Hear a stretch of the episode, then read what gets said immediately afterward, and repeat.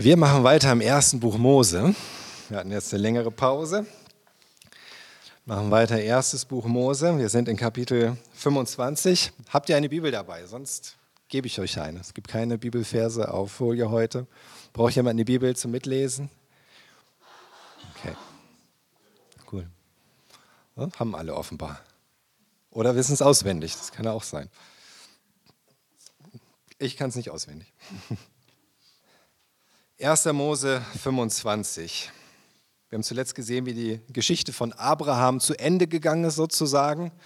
Berichtet wurde von der Frau Ketura, die er noch hatte, nachdem Sarah gestorben war, von den Kindern, die er noch bekommen hat, was aus ihnen geworden ist, sein Nachkommen, auch die Nachkommen Ismaels. Wir haben gesehen, wie Ismael und die anderen weggeschickt wurden, aber später als Ismaeliten, Midianiter, Muslime in vielfacher Hinsicht eine eigene Verheißung auch bekommen haben. Und ähm, jetzt machen wir weiter. Abraham lebt im Grunde noch. Wir haben schon von seinem Tod gehört, das war etwas vorgegriffen. Von dem, was wir jetzt hören, lebt er aber noch. Und ich lese die Verse 19 bis 34. 1. Mose 25, 19 bis 34. Es folgt die Geschichte der Nachkommen von Isaak ben Abraham. Abraham war also der Vater Isaaks. Isaak war 40 Jahre alt, als er heiratete. Seine Frau hieß Rebekka und war die Tochter des Aramäers Betuel aus dem oberen Mesopotamien, die Schwester Labans. Isaak betete eindringlich für seine Frau zu Jahwe, denn sie bekam keine Kinder. Jahwe erhörte ihn und Rebekka wurde schwanger. Als die Kinder in ihrem Bauch einander wegstießen, sagte sie, wenn es so steht, warum bin ich dann schwanger geworden? Sie ging, um Jahwe zu befragen.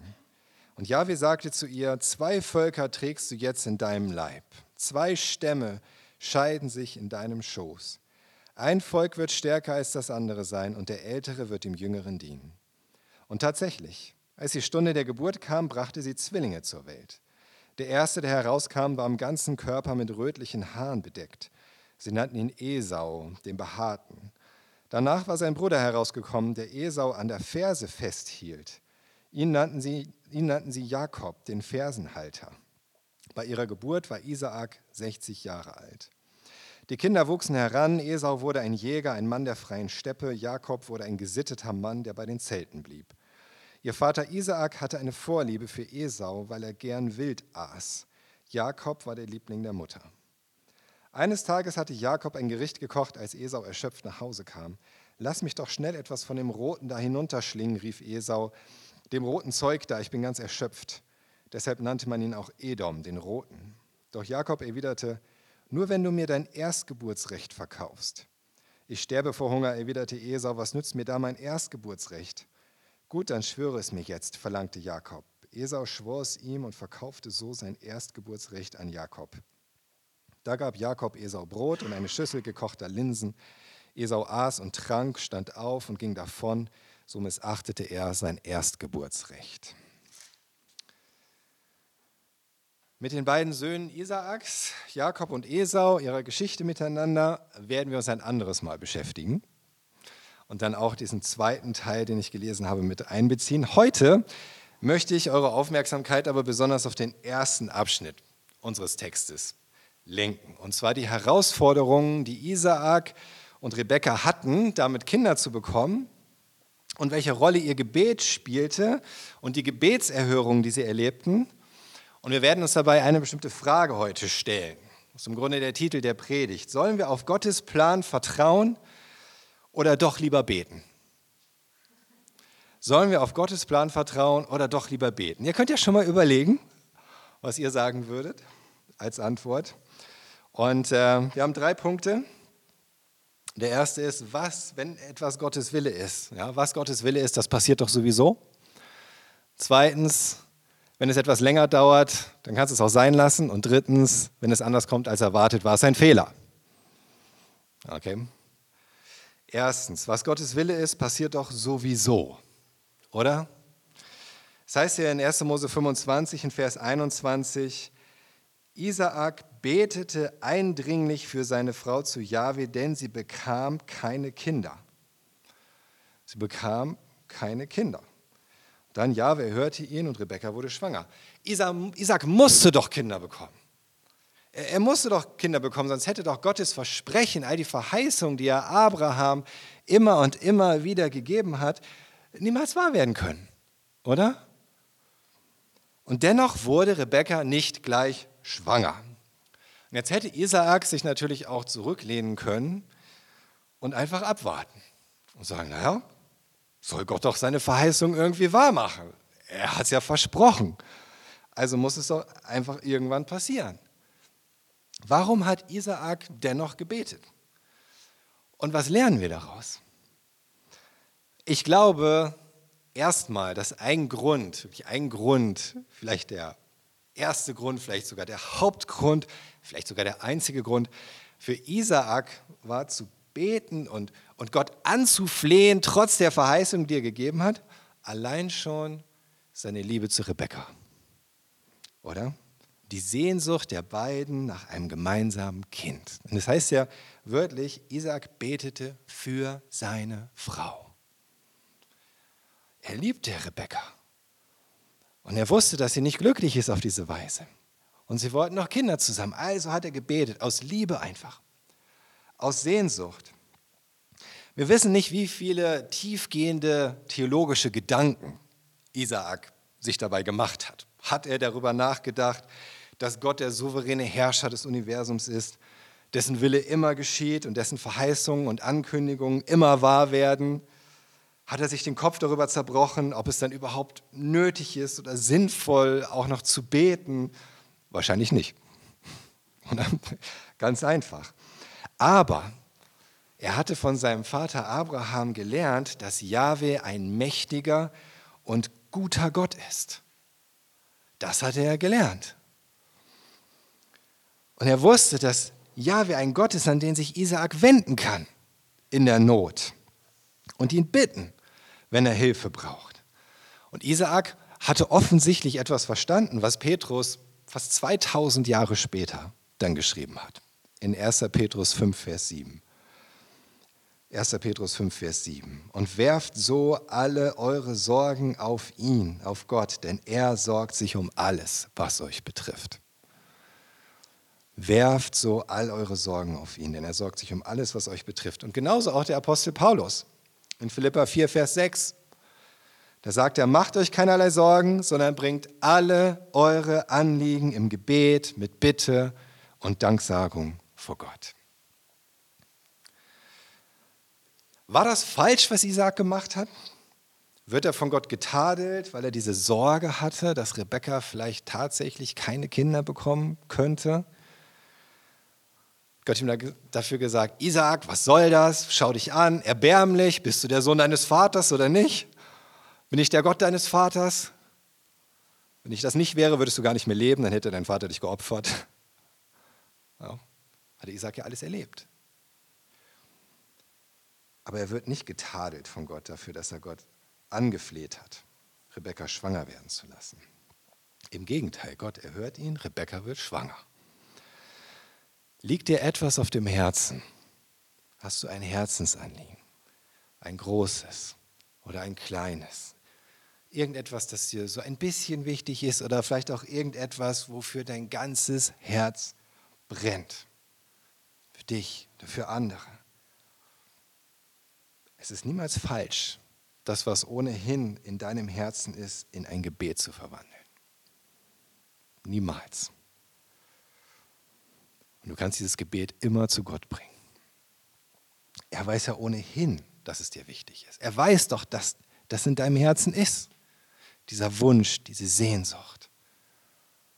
Warum es dann nicht einfach zu ihm bringen und vor ihn legen? Warum versuchen es zu verschweigen? Selbst wenn du dann denkst, naja, ist jetzt vielleicht etwas trivial, dieses Anliegen, oder eigentlich ist es auch selbstsüchtig, vielleicht ist es nicht sehr geistlich. Vielleicht ist das so. Vielleicht hast du damit sogar recht. Aber dann kannst du gleichzeitig beten, dass Gott dir seine Sicht darauf schenkt und dein Herz mit etwas anderem füllt, wenn aus seiner Sicht dieses Gebetsanliegen wirklich überflüssig ist und du dich mit anderen beschäftigen solltest. Aber dennoch sage ich dir, bring es ruhig erstmal zu ihm. Petrus sagt, wirf alle deine Sorgen auf ihn. Paulus sagt, alle eure Anliegen. Zweimal. Alles. Wirklich alles. Du musst es nicht vorher filtern oder nach Prioritäten sortieren. Manchmal denke ich im Gebet, oh, ich muss erst für meine Frau beten, bevor ich für was anderes bete. Das ist doch am wichtigsten irgendwie und so weiter. Aber für Gott ist das letzten Endes, da kommt es nicht drauf an. Bete, was dir auf dem Herzen liegt.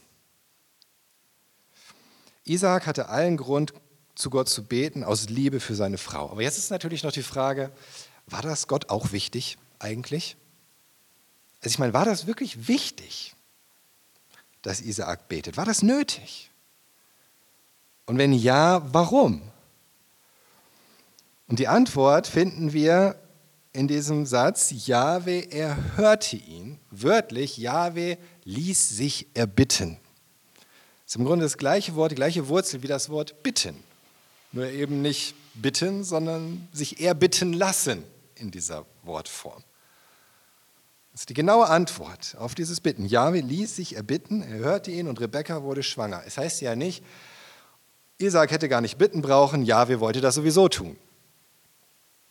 Stattdessen wird betont, Isaac hat gebeten, Jahwe ließ sich erbitten. Was auch immer passiert wäre, wenn Isaak nicht gebetet hätte.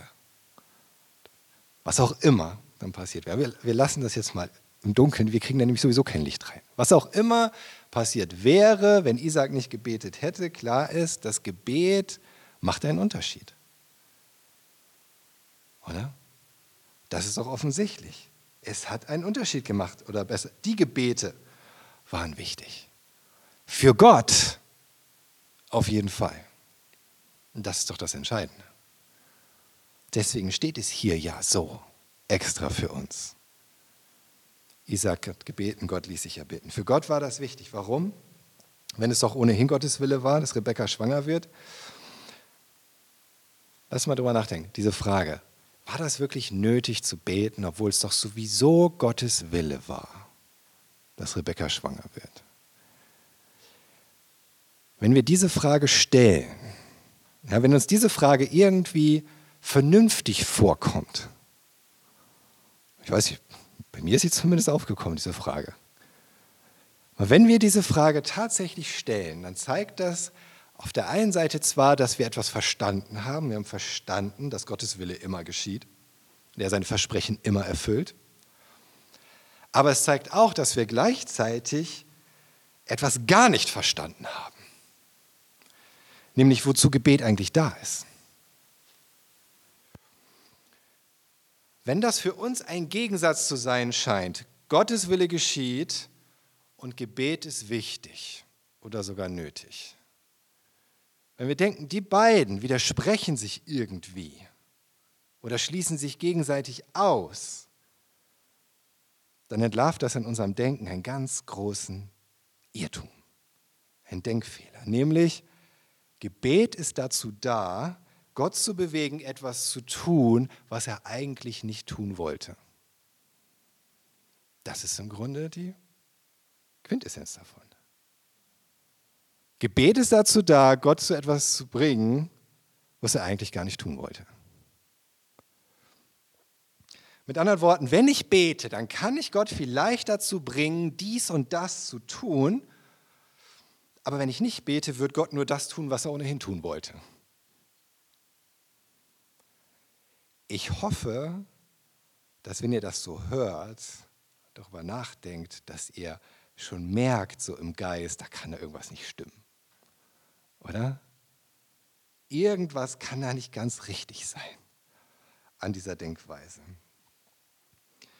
Und doch sind wir, glaube ich, häufig unbewusst genau davon innerlich bewegt und angetrieben, oder? Ich muss jetzt dafür beten. Wenn ich nicht dafür bete, dann Gott, tut Gott nur, was er will. Hm. Warum könnte es dann aber in Wirklichkeit Gott wichtig sein, dass wir beten, wenn es nicht darum geht, ihn umzustimmen oder wenigstens noch etwas mehr zu motivieren, Gutes zu tun, das er sonst vielleicht nicht getan hätte? Ich glaube, zwei Dinge sind da besonders wesentlich für uns zu erkennen. Du, beim Gebet geht es nicht um mich, sondern um Gott. Und das Zweite, beim Gebet geht es nicht um Gott, sondern um mich. Erstens, beim Gebet geht es nicht um mich, sondern um Gott. Und es geht nicht um meinen Willen, sondern es geht um Gottes Willen. Es geht nicht darum, dass mein Wille im Himmel geschieht, sondern dass Gottes Wille auf Erden geschieht. Das ist das Ziel des Gebets. Johannes, der Apostel Johannes schreibt in 1. Johannes 5, Vers 14. 1. Johannes 5, Vers 14. Deshalb können wir auch voller Zuversicht sein, dass Gott uns hört, wenn wir ihn um etwas bitten, das seinem Willen entspricht. Sagt Johannes ganz deutlich. Wenn wir ihn um etwas bitten, das seinem Willen entspricht. Das Ziel ist also nicht, dass Gottes Wille sich meinem anpasst, sondern dass mein Wille immer mehr von Gottes Willen durchdrungen wird, eingenommen wird. Das heißt, ins Gebet zu gehen, ganz gleich, ganz gleich, welches Anliegen dich erstmal in das Gebet treibt. Das ist wirklich irrelevant an der Stelle erstmal. Aber in das Gebet zu gehen, ist die Gelegenheit für dich, nicht nur so eine Anfrage abzusenden, wie so eine WhatsApp-Nachricht, so eine Sprachnachricht, und auf zwei blaue Haken zu warten, und vielleicht sogar eine Antwort. Das ist viel mehr. Das ist die Gelegenheit für dich, wirklich in Beziehung zu treten zu deinem himmlischen Vater. Diese Verbindung aufzunehmen. In beide Richtungen. Das ist keine Einbahnstraße. Sodass das, was ihm auf dem Herzen liegt, auch das wird, was dein Herz erfüllt. Und dann kannst du dich zusätzlich auch erinnern, einfach an die Dinge, von denen Gott ganz klar sagt in seinem Wort, dass das sein Wille ist. Es gibt einige Stellen sogar, da steht das ganz wörtlich, dass es Gottes Wille ist. Zum Beispiel ist es Gottes Wille, dass alle Menschen gerettet werden. 1 Timotheus 2, Vers 4. Das heißt, das kann nie falsch sein zu beten. Und das ist etwas, was Gott dir vielleicht da zeigen will im Gebet. 1. Thessalonicher 4, Vers 3. Gott will, dass ihr heilig lebt. Ist immer Gottes Wille. Kannst du immer für beten. 1. Thessalonicher 5, Vers 18 sagt Gott in allem Dank. Das ist es, was Gott will, sagt Paulus. Im Danken ist immer sein Wille. Und so viele andere Dinge, wo es vielleicht nicht wörtlich steht Wille, aber trotzdem deutlich ist, es ist sein Wille. Zum Beispiel, wie wir gehört haben, Jahreslosung, auch gerade wieder. 1. Korinther 16, 14 ist alles, was ihr tut, geschehe in Liebe. Also bete für diese Liebe damit die Kassiererin sich nicht fühlt wie ein Hund beim nächsten Mal. Ich danke dir echt für dieses Zeugnis. Das ist cool. Ja. So viele Dinge, die Gott dir dann im Gebet zeigen kann und dich leiten kann, wo du weißt, das ist sein Wille. Und das kannst du auf jeden Fall beten und das solltest du auch beten. Und weil Gottes Wille der Maßstab für uns ist und auch in den Gebeten sein soll, deswegen betet Paulus besonders für seine für seine Leser im Kolosserbrief. Kolosser 1, Vers 9. Seitdem hören wir nicht auf, inständig für euch zu beten. Wir bitten Gott, dass er euch erkennen lässt, was sein Wille ist und dass er euch mit Weisheit und geistlichem Verständnis erfüllt.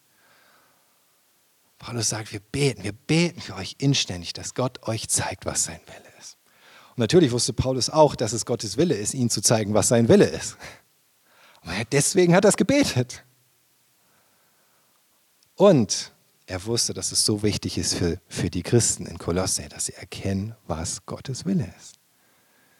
Dass sie diese Weisheit haben, dieses Verständnis. Oder in Römer 12, Vers 2.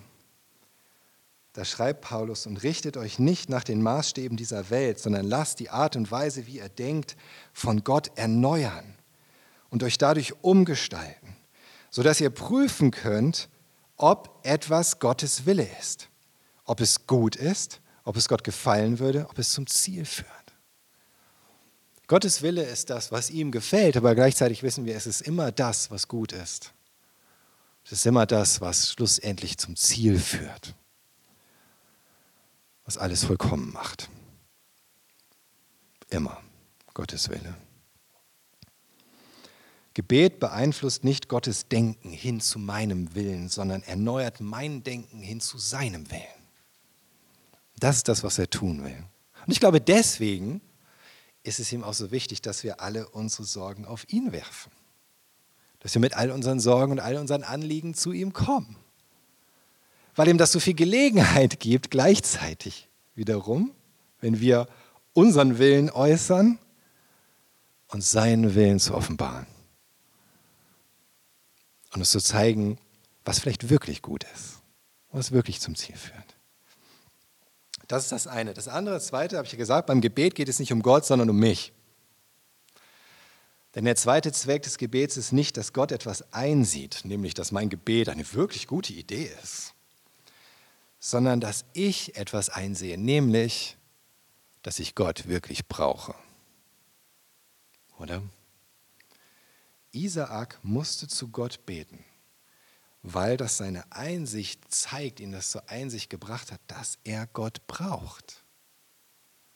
Deshalb, dass Gott der Herr des Lebens ist, dass er allein entscheidet, wann neues Leben entsteht. Dass Gott allein die Macht hat, eine Frau, die offenbar unfruchtbar ist, fruchtbar zu machen. Und dass Gott und seine Macht allein, ganz allein die Garantie dafür sind, dass diese Verheißungen, die er Abraham gegeben hat und Isaak und seinen Nachkommen, dass sie ein großes Volk werden und so weiter, dass Gottes Macht allein der Garant dafür ist und nicht Isaaks Manneskraft oder sonst irgendeine Fähigkeit, die sie mitbringen könnten oder weil sie so tolle Gene haben als Nachkommen Abrahams, Teil der Familie. Allein Gottes Macht. Wenn wir beten und es dann geschieht, dann sehen wir, dass es von Gott kommt, oder?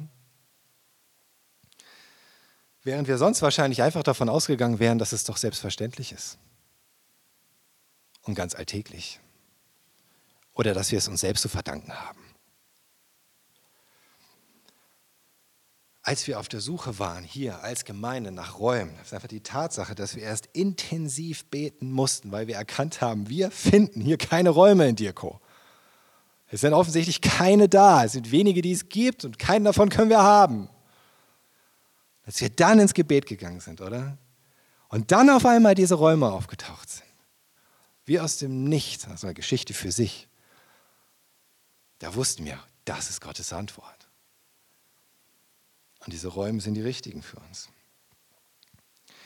Beten macht uns also in zweierlei Weise demütig.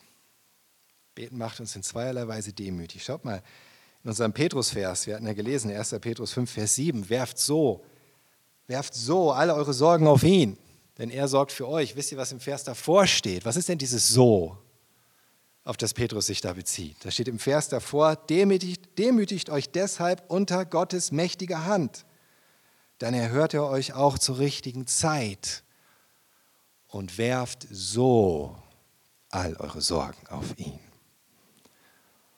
Man kann auch übersetzen, indem ihr alle eure Sorgen auf ihn werft. Auf diese Weise demütigen wir uns unter seine mächtige Hand. Und das ist nötig. Mit Stolz kommen wir bei Gott nie weiter, auch nicht im Gebet. Gebet ist gerade kein Ausdruck des Stolzes.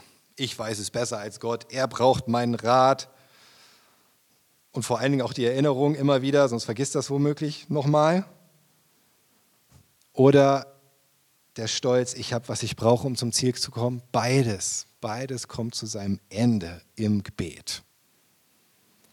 Dieser ganze Stolz, sein Ausdruck, Gebet ist ein Ausdruck der Demut. Ich brauche dich und dein Wille geschehe. Genauso wie es unser Herr gebetet hat im Garten Gethsemane, bevor er ans Kreuz gegangen ist. Dein Wille geschehe. Das war der erste, der lange Teil. Ich hoffe, es ist euch jetzt klar, warum wir beten sollten, auch wenn es Gottes Wille ist. Und gerade wenn es Gottes Wille ist und damit wir Gottes Willen beten. Okay, das Zweite. Wenn nicht bald etwas passiert, lass es einfach. Richtig?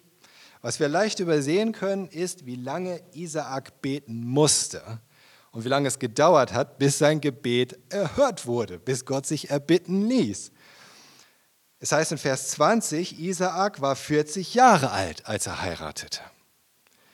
Und es heißt dann in Vers 26, bei ihrer Geburt war Isaak 60 Jahre alt. 20 Jahre, die dazwischen liegen. Jetzt denkst du vielleicht, na ja, gut. Vielleicht wollten sie auch erstmal sich auf ihre Karriere konzentrieren. Oder vielleicht hatten sie ganz ausgefeilte Verhütungsmethoden.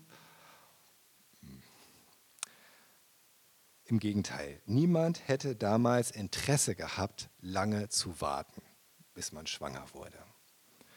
Erstens gab es sowieso keine ausgefeilten Verhütungsmethoden. Und zweitens hatte auch niemand Interesse daran zu warten. Alle wollten so schnell wie möglich schwanger werden nach der Geburt, weil Kinder als ein Segen galten. Weil klar war, die Zukunft der Familie hängt davon ab, dass wir Kinder haben und am besten viele Kinder. Weil es sogar als Schande galt, so traurig das auch ist, wenn Frauen keine Kinder bekommen konnten. Niemand hätte Interesse daran gehabt, lange zu warten. Und Isaac und Rebekka auch nicht. Wir müssen davon ausgehen, dass Isaac, ich denke mal spätestens nach einem Jahr, gemerkt hat, es wird und wird hier irgendwie nichts, dass er angefangen hat, sich Sorgen zu machen. Und Rebekka auch. Und traurig wurde und bedrückt. Und Isaac angefangen hat zu beten, natürlich. Aber er musste beten, bis er fast 60 Jahre alt war, bis dieses Gebet erhört wurde. Gebet braucht immer wieder die Bereitschaft zur Geduld. Gebet ist kein Sofortautomat oder so. Das funktioniert nicht. Denn auch hier geht es ja um Gottes Willen. Und im Gottes Willen ist auch immer ein besonderer Zeitplan integriert. Gott will das Richtige zur richtigen Zeit. Und das muss uns klar sein. Geht nicht um unseren Zeitplan. Wenn du für etwas betest und es nicht sofort passiert und vielleicht auch nach längerer Zeit noch nicht, dann heißt das nicht, dass es deswegen nicht Gottes Wille ist. Dass es überhaupt passiert. Nur eben später. Vielleicht auch viel später. Vor allem bei Dingen, bei denen du davon ausgehen kannst, dass es grundsätzlich Gottes Wille ist. Zum Beispiel, dass Menschen gerettet werden dass dein Leben mehr von seinem Willen erfüllt wird, dass du von Sünde frei wirst, dass dein Leben mit Liebe erfüllt ist, dass du frei wirst über von Dingen, die dich gefangen halten, dass dein Leben immer mehr ein Zeugnis ist für die Güte und Treue und die Macht Gottes. Das sind alles Dinge, da weißt du, das ist Gottes Wille. Hör nicht auf dafür zu beten. Auch wenn es den einen oder anderen Punkt gibt, wo es scheinbar ewig dauert. Bete weiter. Und solange du keinen Grund hast, daran zu zweifeln, dass das Gottes Wille sein kann, bete weiter. Wenn Gott dich verstehen lässt, nein, das ist nicht mein Wille. Zum Beispiel, weil du erkennst auf einmal, oh, das widerspricht ja seinem, seinem Wort zum Beispiel, was er in der Bibel sagt. Ja. Oder du merkst, dass du wirklich aus rein egoistischen Motiven gebetet hast und Gott überführt dich wirklich deswegen und sagt, und du merkst, naja, ich will ich das nicht mehr. Oder du merkst, dass Gottes Geist dich in eine andere Richtung führt und dich auffordert, loszulassen. Zu sagen, hey, Arne, ist nicht ganz falsch, aber konzentriere dich mal auf was anderes. Dann kannst du aufhören, dafür zu beten. Aber wisst ihr was? Dann hat ja auch dein Gebet Wirkung erzielt. Vielleicht nicht die gewünschte Gebetserhörung, aber dein Gebet hat ja eine Wirkung gehabt. Nämlich, du hast Gott und sein Herz noch besser kennengelernt. Sonst hättest du diese Entscheidung gar nicht getroffen, nicht mehr zu beten. Zum Beispiel wie Paulus in 2. Korinther 12. Das schreibt in den Versen 7 bis 9. Ja, ich habe außerordentliche Offenbarung gehabt. Damit ich mir darauf aber nichts einbilde, hat Gott mir einen Dorn ins Fleisch gedrückt. Ein Engel Satans darf mich mit Fäusten schlagen, damit ich nicht überheblich werde. Dreimal habe ich den Herrn angefleht mich, angefleht, mich davon zu befreien. Doch er sagte zu mir, meine Gnade muss dir genügen, denn meine Kraft ist gerade in den Schwachen mächtig. Jetzt bin ich sogar stolz auf meine Schwachheit, weil so die Kraft von Christus auf mir ruht. Paulus hat dann aufgehört zu beten, als Gott zu ihm gesprochen hat, ihm gezeigt hat, was stattdessen sein Wille ist. Sodass Paulus etwas daraus gelernt hat. So bete, bete, bis etwas passiert. Push, ne? P-U-S-H, pray until something happens. In Demut natürlich, du musst Gott nicht pushen. Komm hier, komm, mach, mach, mach oder so. Aber es stimmt, bete, bis etwas passiert. Entweder bis das Gebet erhört wurde oder bis Gott dir etwas anderes sagt. Dir etwas anderes zeigt, das irgendwie auf irgendeine Art und Weise dir sagt, okay, lass mal ruhen. Oder bete was ganz anderes. Lass dich jedenfalls nicht entmutigen, weil du denkst, Gott wird nicht helfen, weil er nicht kann oder eben doch nicht so gut ist. Das ist niemals die richtige Motivation aufzuhören zu beten. Dritter Punkt. Was ist, wenn das Ergebnis nicht so ist wie gedacht? Wenn das Ergebnis nicht so ist wie erwartet, war es wohl ein Fehler. Richtig? Vers 22. Als die Kinder in ihrem Bauch einander wegstießen, sagte sie, wenn es so steht, warum bin ich dann schwanger geworden? Warum bin ich dann schwanger geworden? Sie ging, um Jahwe zu befragen. Rebecca sieht sich hier ein Problem gegenübergestellt, dem wir uns, glaube ich, alle irgendwann gegenübergestellt sehen, oder? Wenn wir uns mit Gott beschäftigen, wenn wir mit Gott leben, wenn wir anfangen zu beten. Wir verstehen ihn nicht. Es kommt der Moment, da denke ich, ich verstehe dich nicht, Gott. Warum tust du das nicht? Warum tust du stattdessen das andere? Warum passiert jetzt dies? Ich verstehe es nicht. Und genauso ging es Rebecca. Eine Frau aus der Gemeinde hier kam mal zu mir und ich finde es ganz toll, wie sie das wirklich so ehrlich und aufrichtig formuliert hat, was ihr Problem ist.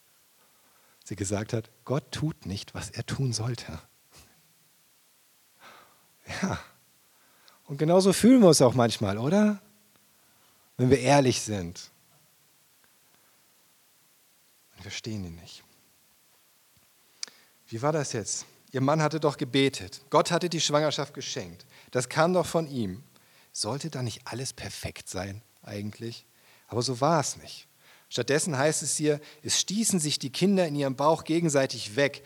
Wörtlich heißt es hier, sie zerbrachen einander, sie misshandelten oder unterdrückten sich gegenseitig. Das ist ein wirklich heftiges Wort, was da steht.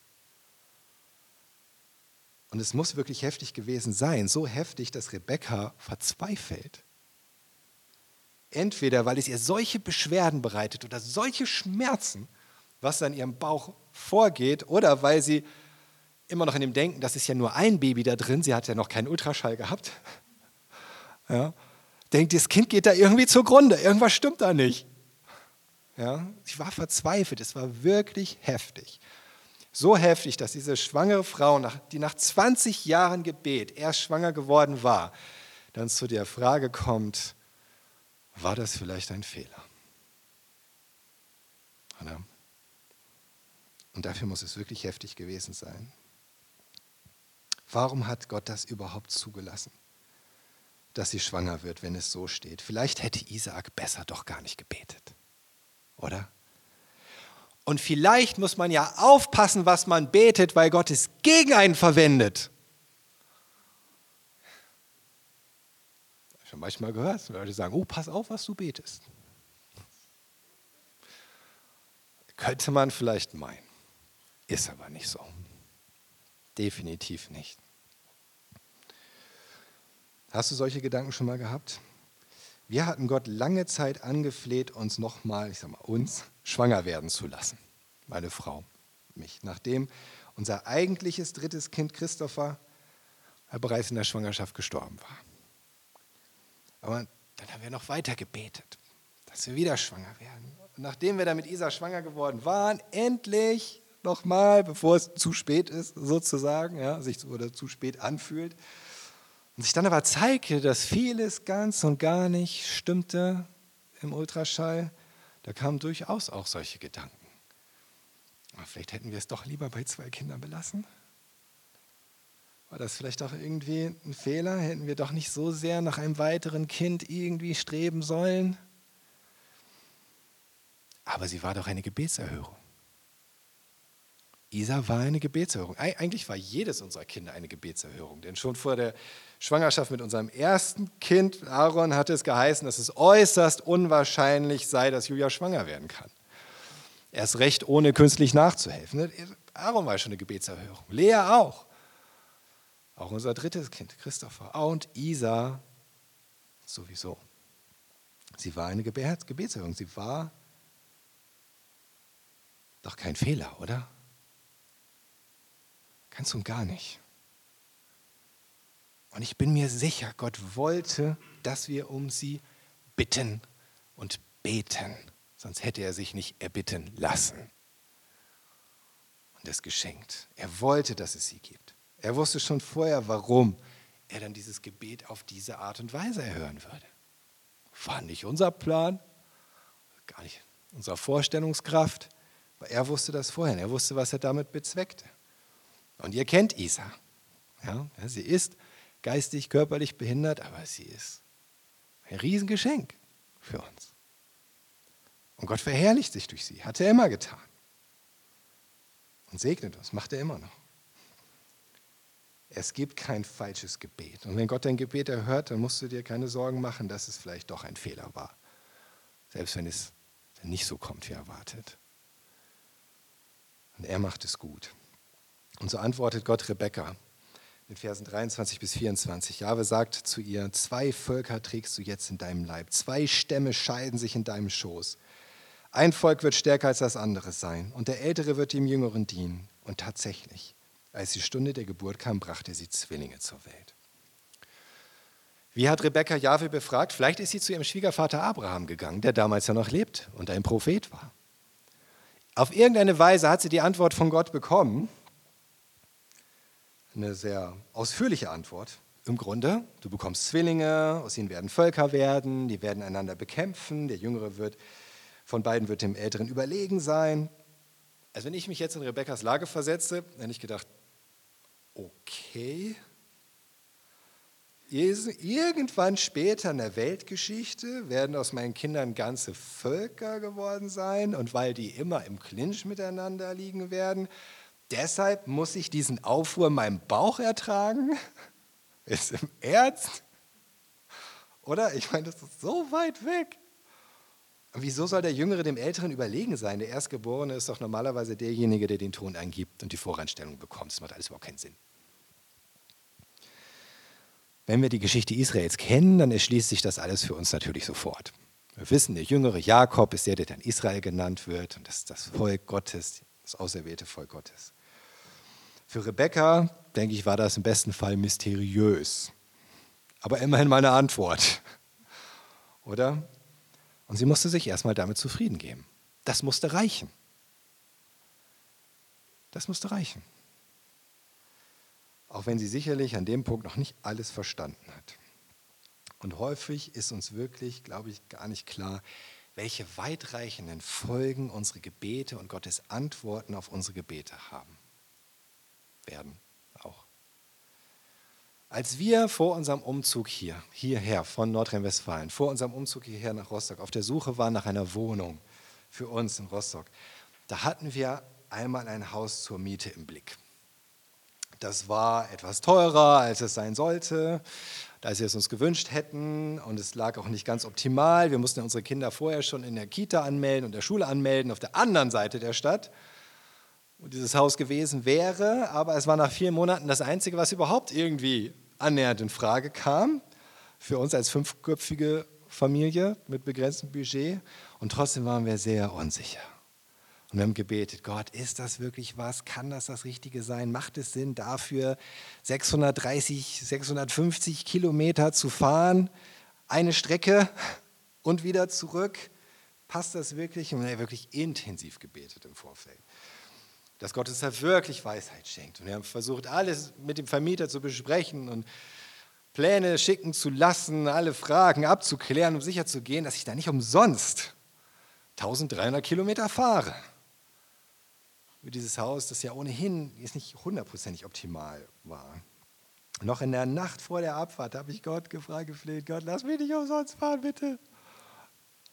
Und es kam nichts, es kam nichts, das uns denken ließ, dass ich nicht fahren sollte. Also bin ich hingefahren, ich kam am Abend an, ich habe direkt das Haus besichtigt und musste direkt feststellen, dass zwei der Zimmer, die Kinderzimmer sein sollten, überhaupt nicht geeignet dafür waren, aus unterschiedlichen Gründen, was der Vermieter irgendwie vergessen hatte zu erwähnen.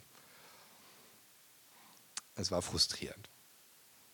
War einfach frustrierend. Und da saß ich dann da abends im Gästehaus, Lüttenklein, und Julia und ich haben telefoniert, uns gefragt, wieso hat Gott das zugelassen? Wieso hat er das zugelassen? Wir haben doch so gebetet. Trotz all unserer Bemühungen, Bemühungen, all unserer Gebete. Und dann war Julia so verzweifelt, sage ich mal so, dass sie das erste Mal, ich glaube auch das letzte Mal, eine Online-Version der Ostsee-Zeitung gekauft hat. Wer das schon mal probiert hat, der weiß, dass da so gut wie keine Anzeigen drinstehen für Wohnungen oder Häuser. Die stehen alle bei eBay Kleinanzeigen oder Kleinanzeigen, wie es jetzt heißt, oder Immo-Scout oder wo auch immer, wie ich jetzt noch gerade Werbung machen könnte. Also bei der Online-Zeitung, eine Online-Version der Ostsee-Zeitung steht praktisch nichts, was du brauchen kannst an Wohnungsanzeigen oder sonst irgendetwas. Das wussten wir aber nicht. Wir hatten bisher die einfach uns nie besorgt, weil wir einfach nicht bezahlen wollten. Ja, für diese Online-Version der Ostsee-Zeitung. Aber da hat Julia es gemacht, sie hat sie dann gekauft, hat gedacht, vielleicht steht da ja was drin. Und da stand eine Annonce drin. Genau in dieser Ausgabe, nur in dieser Ausgabe. Eine kleine Annonce, Haus zu vermieten in Gelsdorf, fünf Zimmer, kein Preis, keine Telefonnummer, sondern nur so eine Chiffrenummer, wo du einen Brief schreiben musst an die Zeitung. E-Mail geht nicht. Brief. Es muss ein Brief sein. Ich bin relativ unverrichteter Dinge wieder nach Hause gefahren, aber Julia hat einen Brief geschrieben. Und ein paar Wochen später haben wir von der Vermieterin gehört. Da hat sich bei uns gemeldet. Und ein paar Monate später sind wir eingezogen. Das Haus war billiger als das, was ich mir angeschaut hatte. Und es lag hundertprozentig, und es liegt immer noch, hundertprozentig optimal, aber damals auch genau zwischen Kindergarten und Schule. Zehn Minuten mit dem Fahrrad. Preis den Herrn. Und das war der Grund, warum er mich hat fahren lassen. Obwohl ich so gebetet hatte, dass er mich nicht fahren lässt, wenn es nicht das richtige Haus ist. Aber Gott hat gesagt, Alter, du hast gar keine Ahnung. Jetzt fahr da hin. Okay? Und ich kümmere mich dann schon. Sonst hätte Julia diese, das hätte Julia nicht gemacht. Also sie hätte sich diese Online-Zeitung an diesem Tag nicht gekauft. Ich weiß nicht, wie oft ich diese Geschichte schon erzählt habe. Wahrscheinlich kennen die meisten von euch sie auch schon. Aber sie hat mir so deutlich gemacht, dass Gott Gebet erhört, selbst wenn seine Art, das Gebet zu erhören, so gar nicht dem entspricht, was ich erwarte. Aber er hört das Gebet, denn er ist gut. Und auch das gehört dazu, wenn wir uns demütigen unter seine mächtige Hand und beten, dass wir dann auch bereitwillig empfangen aus seiner Hand, was er uns gibt, auf das Gebet. Unser letzter Vers für heute, Matthäus 7, Verse 9 bis 11. Da sagt Jesus, würde jemand unter euch denn seinem Kind einen Stein geben, wenn es ihn um ein Stück Brot bittet? Würde ihm denn eine Schlange geben, wenn es ihn um einen Fisch bittet? So schlecht wie ihr seid, wisst ihr doch, was gute Gaben für eure Kinder sind. Und gebt sie ihnen auch. Wie viel mehr wird der Vater im Himmel denen Gutes geben, die ihn darum bitten? So bete nicht, um Gottes Willen zu ändern, sondern um in seinem Willen zu sein und zu erleben, wie sein Wille geschieht. Bete, auch wenn es länger dauert oder nicht zu passieren scheint, bete, solange Gott etwas anderes sagt. Und denke nicht, dein Gebet war umsonst oder sogar falsch, weil es anders kommt als gedacht. Sondern greife immer vertrauensvoll nach dem, was zu dir kommt aus Gottes Hand und lass dich weiter in seinem Willen führen. Amen.